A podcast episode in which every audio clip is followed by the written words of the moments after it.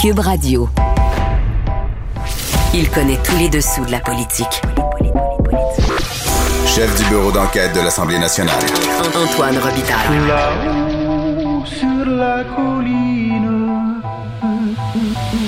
Là-haut sur la colline. Cube Radio.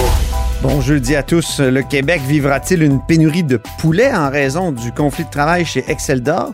Ce serait un drame au pays des Saint-Hubert et autres bénis.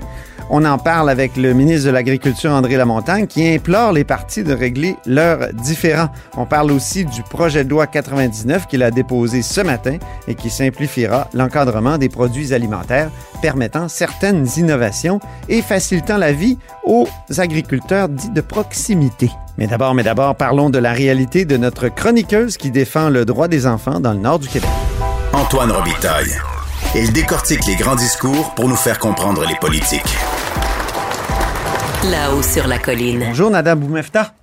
Bonjour. Avocate en droit criminel et qu'on rejoint dans le nord du Québec. Euh, vous êtes à quel endroit à ce moment, en ce moment, Nada? À Coudjouac, pour un terme dans le nord, euh, auprès de la communauté inuit. Ah oui. Vous, vous passez combien de temps, là, euh, quand vous êtes dans le nord, comme ça? Normalement, c'est une semaine. Le terme dure du lundi au vendredi. Puis euh, on est à la cour là-bas avec euh, juge, greffière et euh, équipe du Nord qu'on appelle un peu la cour itinérante.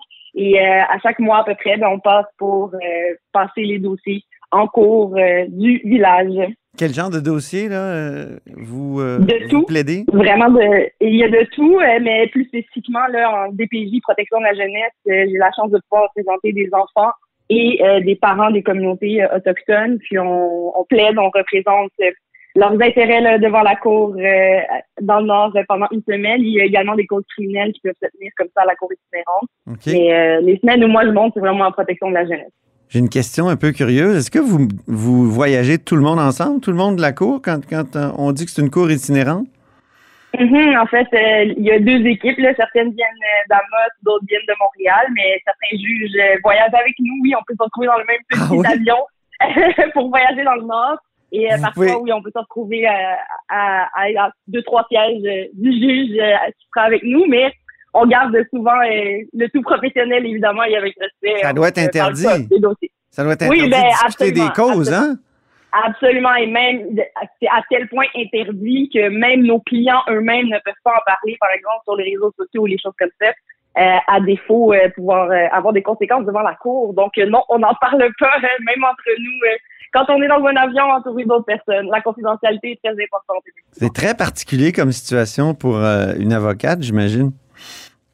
Ça arrive Oui, pas à tous les, tous les avocats là, de, de se promener avec le non, juge pas du tout. C'est pas du tout. C'est une expérience qui est assez particulière, effectivement, et surtout quand on, on voyage là-bas euh, physiquement, qu'on est euh, à la coopérative euh, ou euh, le, le centre d'hébergement finalement qui est au village, et oui, qu'on partage euh, finalement euh, euh, les lieux avec d'autres collègues en défense ou euh, parfois même effectivement même euh, la cour, le juge, mais euh, comme je disais, si on va là-bas pour vraiment euh, faire notre travail, évidemment. Donc, euh, on est pas mal concentré du matin au soir là-dessus.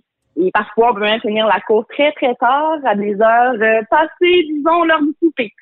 Oui. Mais on, on lâche pas, on le fait. Puis euh, c'est toujours, évidemment, en ayant en tête que ces enfants-là ben, ont droit euh, d'être... euh, de savoir qu'est-ce qu'on fait d'eux, qu'est- où est-ce qu'ils vont et comment est-ce que leur développement peut être assuré et que ce ne soit pas pour des raisons de délai de cours que, que ce soit allongé, par exemple. Alors, c'est pourquoi, quand on commence, on termine et on essaie de couvrir euh, l'entièreté, finalement, des dossiers. Je m'excuse, j'avais pas prévu, j'avais pas prévenu que, que je parlerais de ça, mais ça m'intéresse. C'est Euh, intéressant, euh, oui, c'est Ben oui, c'est fascinant. Nada, dites-moi, est-ce que la COVID a dû nuire infiniment à cette- euh, ce tribunal itinérant-là?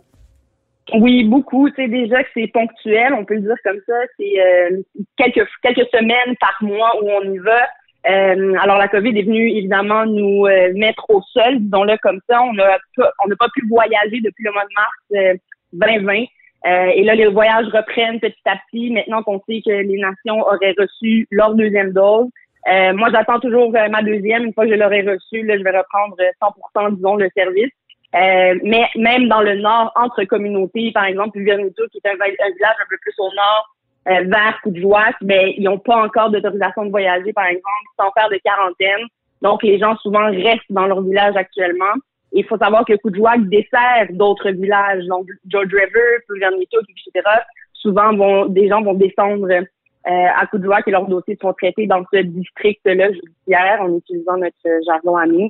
Donc, c'est sûr que la COVID euh, a été un énorme défi au niveau du contact avec nos clients en raison de la mauvaise connexion Internet aussi qu'il y a dans le Nord, là, faut, Ah le oui. dire, faut le mentionner. Et tout, depuis le début de la crise, tous les, toutes les lignes Internet ont été octroyées vraiment pour le système de santé. Donc, même nous, à distance, les premières journées de, de pandémie, euh, parfois, on, on procédait par téléphone. Alors, c'était vraiment, euh, oui, c'était quelque chose. Donc, ça a eu un gros impact, euh, tant avec le contact humain, tant dans le développement, je pense, et cette, euh, cette construction de confiance avec ces communautés-là. Euh, je pense que c'est venu nous donner une espèce de, de coupure, peut-être, euh, qu'on doit rattraper là, le plus rapidement possible, mais évidemment en respectant là, les règles sanitaires. On ne voudrait pas, au grand jamais, euh, qu'on les, aff- on les infecte, par Mhm. exemple, de ce virus-là, sachant Ben oui. que c'est des communautés qui habitent très près l'un de l'autre et parfois 10-15 personnes dans une même maison. Là. Donc, on veut pas que ça arrive là-bas. Ouais. Ben non, c'est ça. Il y a des risques, ça, c'est certain. De moins en moins, peut-être, mais euh, il y en a. Oui, c'est ça. Définitivement de moins en moins, mais il y en a quand même. Puis on, on reste très, très prudent. Là, justement, toutes les salles communes sont fermées. On porte le masque euh, tout le temps et avec euh, le nombre de personnes euh, permises en salle. Pour le dire, c'est une petite, petite salle à Coudjouac, mais on, on y arrive. Euh, ça fait combien d'années que vous faites ça, Nada? Euh, ça va être ma deuxième année. J'ai la chance euh, de pratiquer dans le Nord euh, depuis maintenant deux ans. Puis euh, c'est une expérience euh, qui, par la force des choses, là, je me suis retrouvée euh, à avoir des dossiers dans le Nord. J'ai accepté, disons, le défi parce que quand on commence dans cette pratique-là, il faut avoir, je pense, une ouverture d'esprit, être capable aussi de, de bien communiquer, mais être à l'écoute de ces gens-là. Surtout, il faut en tenir compte de leur histoire, leur trauma et qu'ils vivent actuellement. Donc, tout ce que la commission vient est venue euh, euh, décrire, tout Oui. ce qu'on voit en ce moment avec la Farine Chakwan aussi, euh, tout ce qu'on voit ressortir, ben ça, c'est des choses auxquelles j'ai toujours été très, très, très attentive et, euh, et je portais beaucoup une attention là-dessus. Mais si je peux vous donner une anecdote pour vous donner à quel point euh, je me retrouve dans une position qui est particulière. C'est-à-dire que je vais dans le Nord où je vais représenter euh, des gens, des êtres humains, euh, où est-ce qu'on va parler de famille, d'intérêt de l'enfant, parfois de problématiques dans la famille, de trauma, de suivi. Donc, c'est très délicat. C'est des sujets qui peuvent euh, être même très émotionnels. Mhm. Donc ça, c'est le premier défi. Déjà en DPJ, que ce soit dans le Nord ou dans le Sud ou partout au Québec, ce sont des dossiers de ce type de matière-là. Et il faut être capable de pouvoir les lire, en prendre connaissance, évidemment, et voir qu'est-ce qui est, qu'est-ce qui est dans le meilleur intérêt de l'enfant ensuite. Et à, en fonction de mon client, savoir quelles sont les prochaines étapes. Est-ce qu'on nécessite de la thérapie? Est-ce qu'on a besoin d'aide externe? Est-ce que l'enfant a besoin de médication? Etc., etc., etc. Mais dans le Nord, s'ajoute euh, la couche culturelle qui est importante et le défi, et, et je vous dirais là, mon premier premier voyage, euh, petite anecdote, euh, quand je suis arrivée là-bas, il Ouais. faut le dire, on, on s'exprime en anglais euh, et leur langue principale maternelle, c'est l'Inuktitut. Donc, on a toujours des traducteurs normalement qui sont présents avec nous en salle de cours pour leur permettre évidemment de bien comprendre ce qui se passe et de bien s'exprimer également quand ils témoignent. Ouais. Et ça, c'est offert partout au Québec en passant. là. Peu importe la langue qu'on parle, russe, euh, chinois ou arabe, on a accès à ça et c'est votre droit là, de, de le demander. Mais il faut savoir qu'on est au Québec, où notre langue normalement qu'on veut et qu'on défend principalement est le français, seconde langue anglais. On se retrouve dans le Nord, qui est la même province, le même pays, et dans un système complètement inversé où là, l'anglais prime et l'Inuktitut qui est la deuxième langue, mais qui reste quand même parlé dans, en- au niveau d'une certaine génération. Malheureusement, c'est en train de se perdre comme langue, Mhm. mais la Cour en fait un point d'honneur de vraiment l'offrir et leur donner cette possibilité-là. Au-delà de ça, il faut savoir aussi que les communautés inuites sont pas de- des communautés très revendicatrices, c'est-à-dire que lorsqu'il y a des problèmes, culturellement, ils ont leur propre façon de gérer ces problèmes-là. Et souvent, leur façon de voir les choses, tout est une question d'équilibre. Ouais. Si quelqu'un, par exemple, pose un geste négatif, alors l'exil, par exemple, ou lui demander de réaliser certaines tâches ou d'aider la famille, exemple, à construire leur nouvelle maison, ben ce sera ça, sa sentence dans les circonstances pour X, Y raison. Alors souvent, c'est des discussions qui se passaient comme ça. Maintenant, nous, on arrive avec nos lois, faut le dire, avec notre langue, faut le dire, avec notre façon de voir les choses, euh, puis on plaide ça devant eux, on est là pendant une semaine, puis on quitte. Donc, c'est sûr que pour eux, il y a toujours cet effet-là d'éphémère et de l'individu blanc qui vient, euh, qui traite de ces choses et qui quitte, littéralement. Et moi-même, vous savez, je pense que vous m'avez déjà vu un peu sur les réseaux sociaux, en tout cas, quelque part sur Internet, j'ai la peau quand même basanée.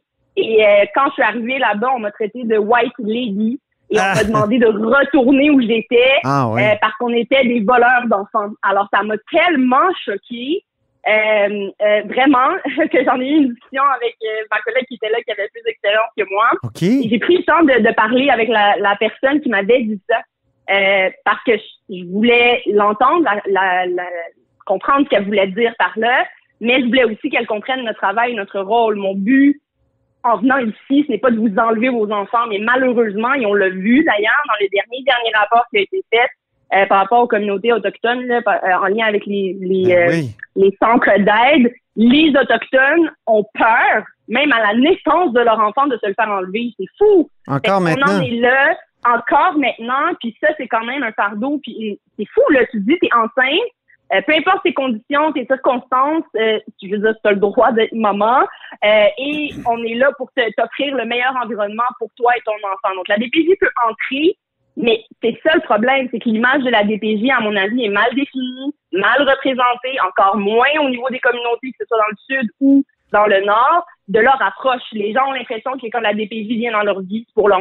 enlever leur enfant, alors que normalement, leur but et leur rôle, c'est de s'assurer que cet enfant-là se développe bien, dans les meilleures circonstances et idéalement avec ses parents biologiques. Donc, bref, on, hmm. on est dans ce type de défi-là, puis... Euh, oui, on sent que ça vous passionne, Nada. ah, mais il faut, il faut, parce qu'il faut qu'il y ait des gens qui soient capables d'être assez ouverts ou d'être à l'écoute, mais aussi capables d'exprimer les choses pour eux et surtout de poser les bonnes questions. Par exemple, quand j'ai des jeunes, euh, je représente des jeunes Inuits, souvent très gênés, ne vont pas parler fort, euh, euh je vais poser des questions, ce sera des réponses très courtes, c'est comme ça qu'ils sont, c'est comme ça euh, qu'ils sont entre eux. Donc, ils ne sont pas du genre à crier ou à, à, crier oh, j'ai rien fait. Exactement. C'est pas dans leur nature. Donc, faut aussi apprendre à travailler avec ça, mais aller chercher les informations dont j'ai besoin comme avocate pour bien faire mon travail, mais encore plus dans l'intérêt de ces enfants-là et aussi de ces communautés-là qui comprennent qu'on n'est pas ben là contre eux.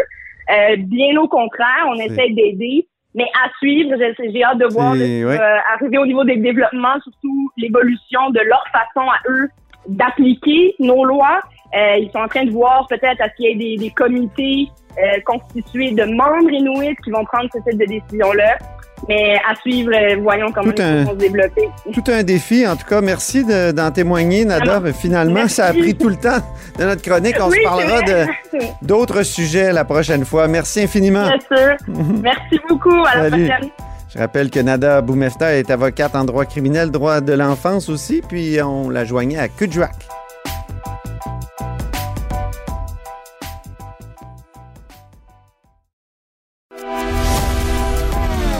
Grand philosophe, poète dans l'âme, la politique pour lui est comme un grand roman d'amour.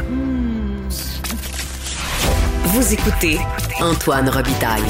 Là-haut sur la colline. Le ministre André Lamontagne a présenté ce matin un projet de loi qui modernisera la loi sur les produits alimentaires. Il est au bout du fil. Bonjour. Bonjour Antoine. À première vue, c'est un projet de loi euh, très, euh, disons, administratif. On, veut faire passer le nombre de catégories de permis de 49 à 5, euh, tout ça.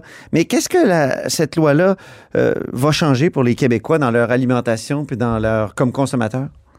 Ben, je vous dirais, la première des choses, c'est que ça va changer beaucoup pour les gens qui sont des transformateurs puis des producteurs, parce qu'on a au départ, vous dites, c'est très, très technique, administratif, effectivement, parce que la loi sur les produits alimentaires, elle vient encadrer un peu à peu près 90 000 établissements au Québec qui sont en lien de proche ou de loin là, avec la production et la transformation alimentaire. Fait que toute la question des permis, euh, toute la question des des, euh, des enregistrements, toute la question du comment, exemple, les abattoirs, comment comment doivent se, se comporter, si on veut, les abattoirs pour arriver, puis que le, produit fini soit conforme à ce que, avec ce que la société ou que le ministère attend. Alors, c'est un, c'est un projet de loi qui vient comme vraiment éclater tout ça. Là. Ça n'a pas été revisé depuis au moins une trentaine d'années. Ben oui, c'est une loi qui date de 74, c'est ça que je lisais, c'est une vieille loi. Oui, mais il y, a eu quelques mises à jour un peu, mais ça doit faire au moins 25 ans qu'ils n'ont pas joué dedans. Puis en même temps, ben les technologies ont évolué.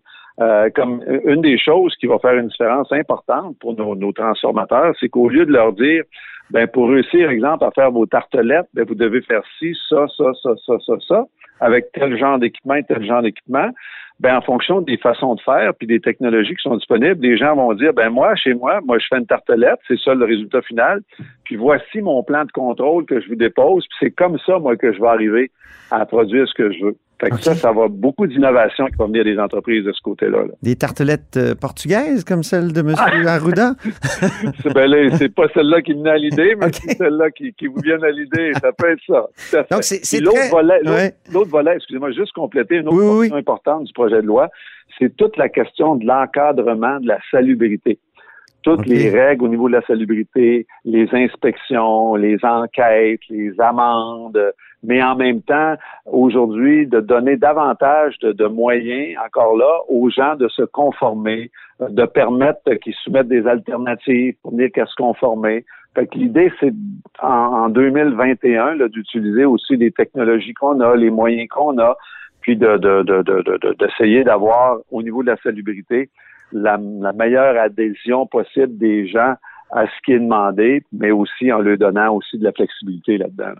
Oui, ça, ça fait peur des fois, la flexibilité pour ce qui est de, la, surveillance des produits alimentaires. Est-ce qu'il n'y a pas un risque euh, à ce moment-là? Ben, ben, c'est-à-dire, encore là, comme je vous dis, c'est dans le c'est dans le comment on le fait. Le résultat, on le sait. Le résultat, c'est ce qu'on attend.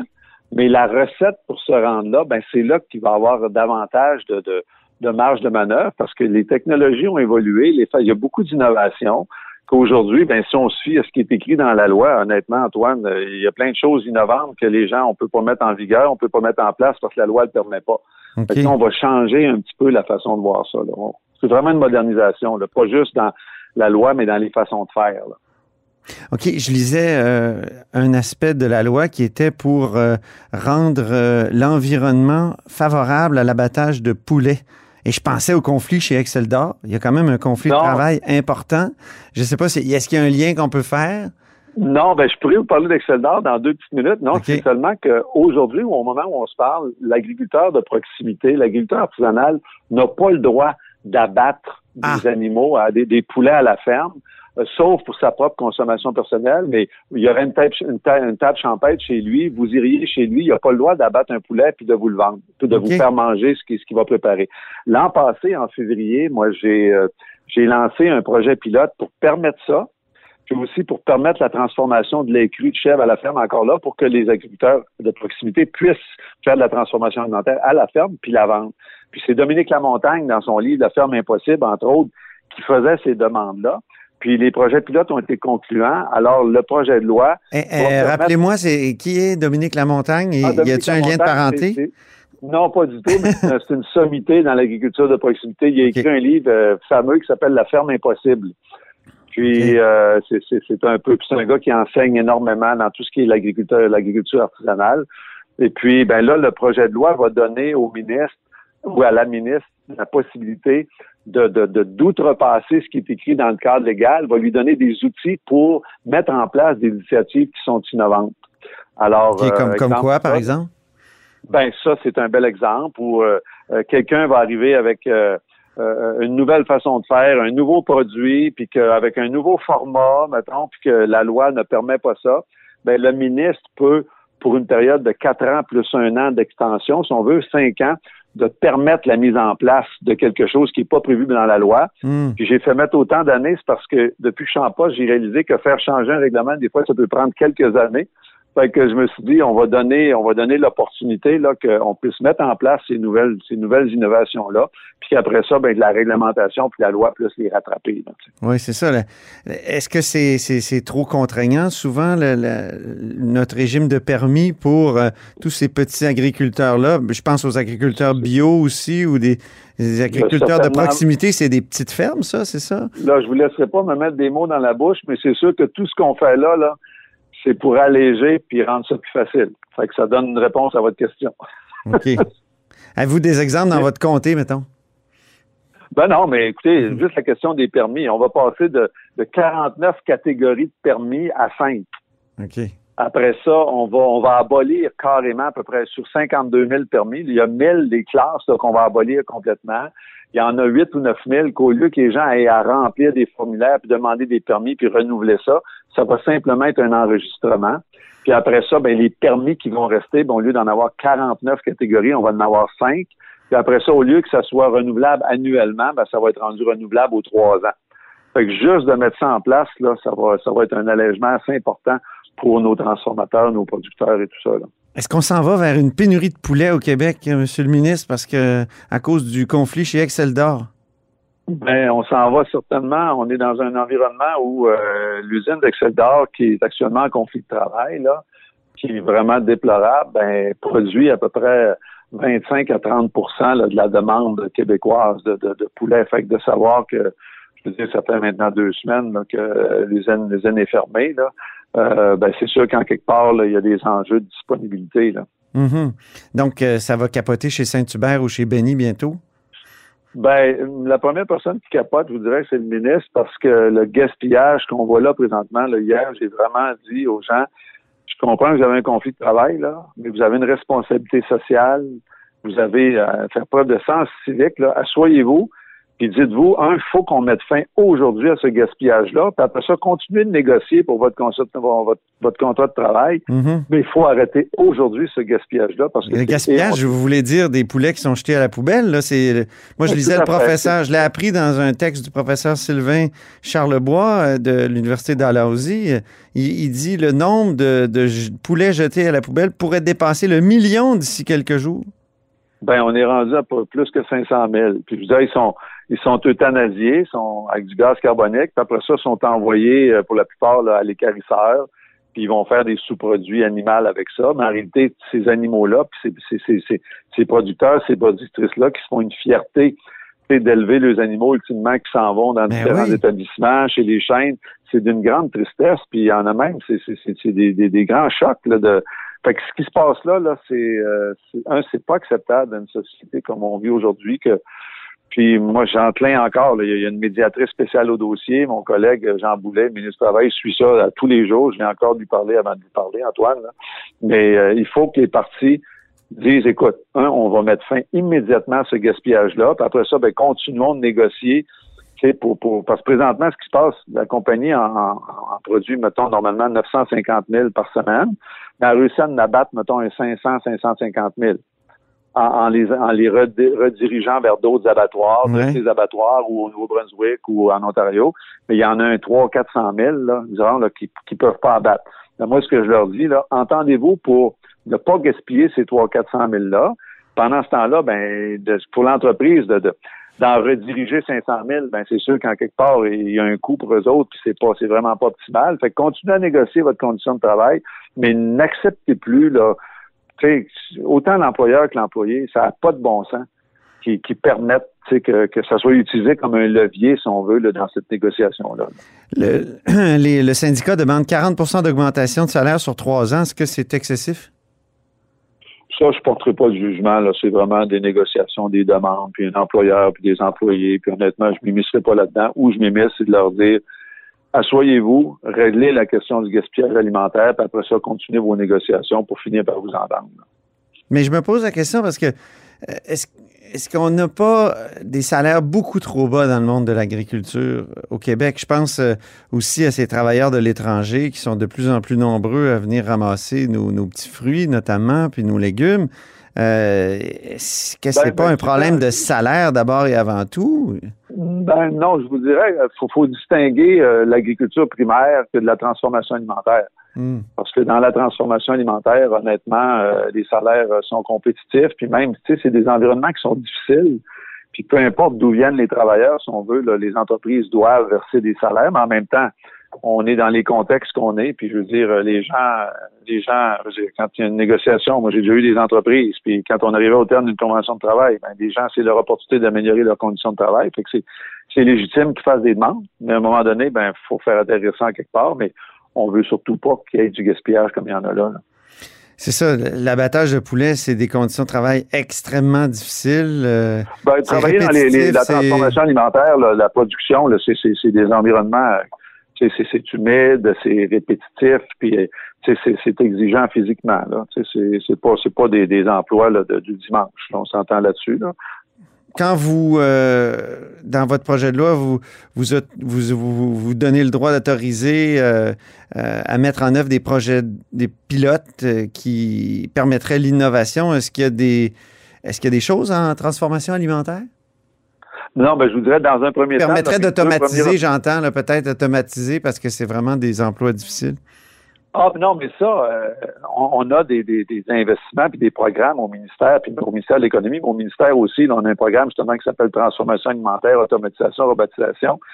Euh, on, on a des centaines et des centaines d'applications, puis euh, énormément d'entreprises qui sont tout le temps dans le processus de se moderniser, puis on pousse ça au maximum, puis le ministère de l'économie et de l'innovation pousse ça au maximum aussi. Là. Les opportunités pour les entreprises qui veulent améliorer leur productivité, leur capacité de production, améliorer leur, le, le, le, le- contrôle de qualité euh, et tout ça, là, je vous dirais qu'ils ont tout le soutien là, par différents programmes là, pour les accompagner là-dedans. là, pour aussi, chaque fois qu'on fait des pas dans, dans cette direction-là, ben aussi, on s'affranchit un petit peu de cette pression-là de main-d'œuvre tout le temps, parce que veut, veut pas, il y a des enjeux de main-d'œuvre. Alors, quand on réussit à s'automatiser, puis se mécaniser, se robotiser, ben on s'affranchit un peu de, de cette, de cette, cette pression-là de, de, de main-d'œuvre. Ex- excluez-vous, euh, pour revenir à Excel d'or, excluez-vous un jour euh, faire une loi spéciale si ça traîne trop? Ben écoutez, euh, c'est pas quelque chose qui, est possible. Euh, c'est une loi spéciale, ben là, c'est plus mon collègue Boulet qui, pourrait vous en parler, mais un, c'est pas prévu dans le code du travail que ce qui se passe là, si on puisse assimiler ça à un service essentiel. Euh, il y a deux ans, la Cour suprême, dans un jugement pour la Saskatchewan, a rendu à quel point euh, le droit de grève était quelque chose qui était constitutionnel et puis fait que de, de, de, de vouloir intervenir, là, c'est pas c'est pas quelque chose que le, le ministre du Travail l'a dit, il n'y aura pas de loi spéciale, le Ouais. gouvernement ne fera pas de loi spéciale. En même temps, la filière ag- agroalimentaire, euh, c'est l'autonomie alimentaire. On l'a assez dit depuis le début de la pandémie. On, quand on lit sur les débuts de la pandémie, on disait qu'on avait peur à, à des, Ouais. des graves pénuries. Ben, Alors, c'est c'est pas, est-ce que est c'est triste. pas un service essentiel, justement? Ben, Puis est-ce que ben- on devrait pas se donner le droit comme État de, de mettre fin à ce type de conflit-là? Surtout que là, on jette Ah, ben, du poulet? ben, ben, ce que je vous dis aujourd'hui, c'est pas possible. Par contre, moi, ce que je vous dis, c'est que moi, je regarde, est-ce que ça rencontre nos valeurs au Québec, la société euh, éduquée et avancée qu'on est? Est-ce que ça c'est conforme à nos valeurs de voir que les réglementations et les lois qu'on a en place permettent que des situations comme ça arrivent? Ben, moi, je vous dirais, ben, en tout cas, ça rencontre certainement pas les miennes. Alors, euh, si ça rencontre pas les valeurs de, de, ultimement de la société qu'on est aujourd'hui en 2021, ben, est-ce que c'est à la société à s'adapter aux lois pour règlements ou c'est à nous, à un moment donné, de faire en sorte que les lois et les règlements s'adaptent aux valeurs de notre société? Ben, moi, je suis plus un, un partisan de ce côté-là, là. C'est pas quelque chose qui se fait à court terme, mais de Donc, faire euh, en sorte qu'on ait, qu'on ait des environnements qui, qui, qui, qui permettent pas d'avoir du, du gaspillage éhonté comme ça, là. Moi, c'est certain que je Déjà qu'on jette beaucoup de lait, on s'en était parlé l'an passé, on jette énormément de lait au Québec à chaque année. Ben, écoutez, pendant la pandémie, on en a eu, puis euh, de, de façon générale, je veux dire, à- aligner euh, la production de, ces, toutes ces vaches-là, excusez-moi, qu'on a sur le territoire, Ouais. avec la, la consommation des gens, la transformation des fromages, là, il y a tout un arrimage à faire là, là, mais à part les situations de crise, je dirais que c'est quand même très, très bien géré là, de ce côté-là. là. OK. Mais c'est souvent la- des secteurs qui sont soumis à une gestion de l'offre qui en viennent à faire des choses comme ça. C'est ce que je note quand même. Ben, c'est parce que l'idée, c'est vraiment d'arrimer. On, on arrime l'offre sur la demande, puis il y a une fluctuation dans cette demande-là. Ce qui s'est passé dans la dernière année, c'est qu'en l'espace de quelques jours, on a eu une, une vraiment un, un- Hmm. Ça a été déconstruit. Là. En, quelques jours, on a eu 35% de la demande alimentaire qui était dans le secteur de l'institutionnel et de la restauration, qui est presque tombé à zéro. Puis il y a une partie importante de ça qui s'est ramassée dans le marché de détail. Ça fait que le, le, le, produit qui était demandé n'était pas le même. Fait qu'en l'espace de quelques jours, à une vitesse éclair, tout ce marché-là été déstabilisé, autant au niveau de toute la question de la gestion de l'offre. Puis les, les filières se sont virées bord vraiment, vraiment vite. Puis honnêtement, euh, même tu sais, tout ce qui, ce qui pouvait être gaspillé, je regarde les tonnes de, de, fromage qui ont été transformés gratuitement par les transformateurs avec les millions de litres de lait qui ont été donnés par les producteurs laitiers. Dans la volaille, c'est la même chose. Dans le porc, c'est la même chose. Il y a eu des dons euh, extraordinaires là, pour, pour réussir à arrimer cette offre-là, cette demande-là, puis qu'il n'y ait pas de perte, puis qu'il n'y ait pas de gaspillage. Très bien. Ben écoutez, merci beaucoup, André Lamontagne. C'est un plaisir, M. Robitaille. Bonne journée. Bonne journée. André Lamontagne est ministre de l'Agriculture du gouvernement Legault. Eh bien, c'est tout pour La Hausse sur la Colline en ce jeudi. Merci beaucoup d'avoir été des nôtres. N'hésitez surtout pas à diffuser vos segments préférés sur vos réseaux. C'est comme ça que l'émission se fait connaître. Et je vous dis à demain.